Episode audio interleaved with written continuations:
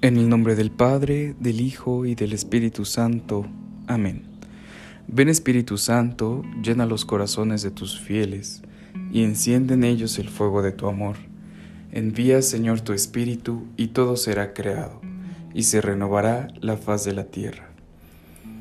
El día de hoy el Evangelio de Mateo nos dice, toma tu cruz y sígueme.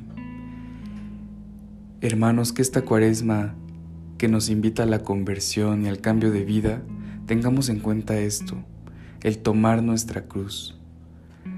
¿Para qué? Para podernos salvar, para podernos sanar.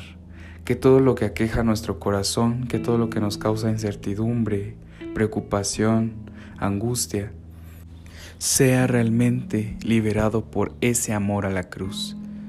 Que este tiempo de penitencia nos demos cuenta que Cristo vive con nosotros nosotros tenemos que entregarle nuestra vida y es muy importante asistir al sacramento de la reconciliación para regresar con Cristo. Que hoy tomemos nuestra cruz en nuestro trabajo, en nuestra escuela, donde quiera que estemos, para que así podamos llegar al camino de la santidad.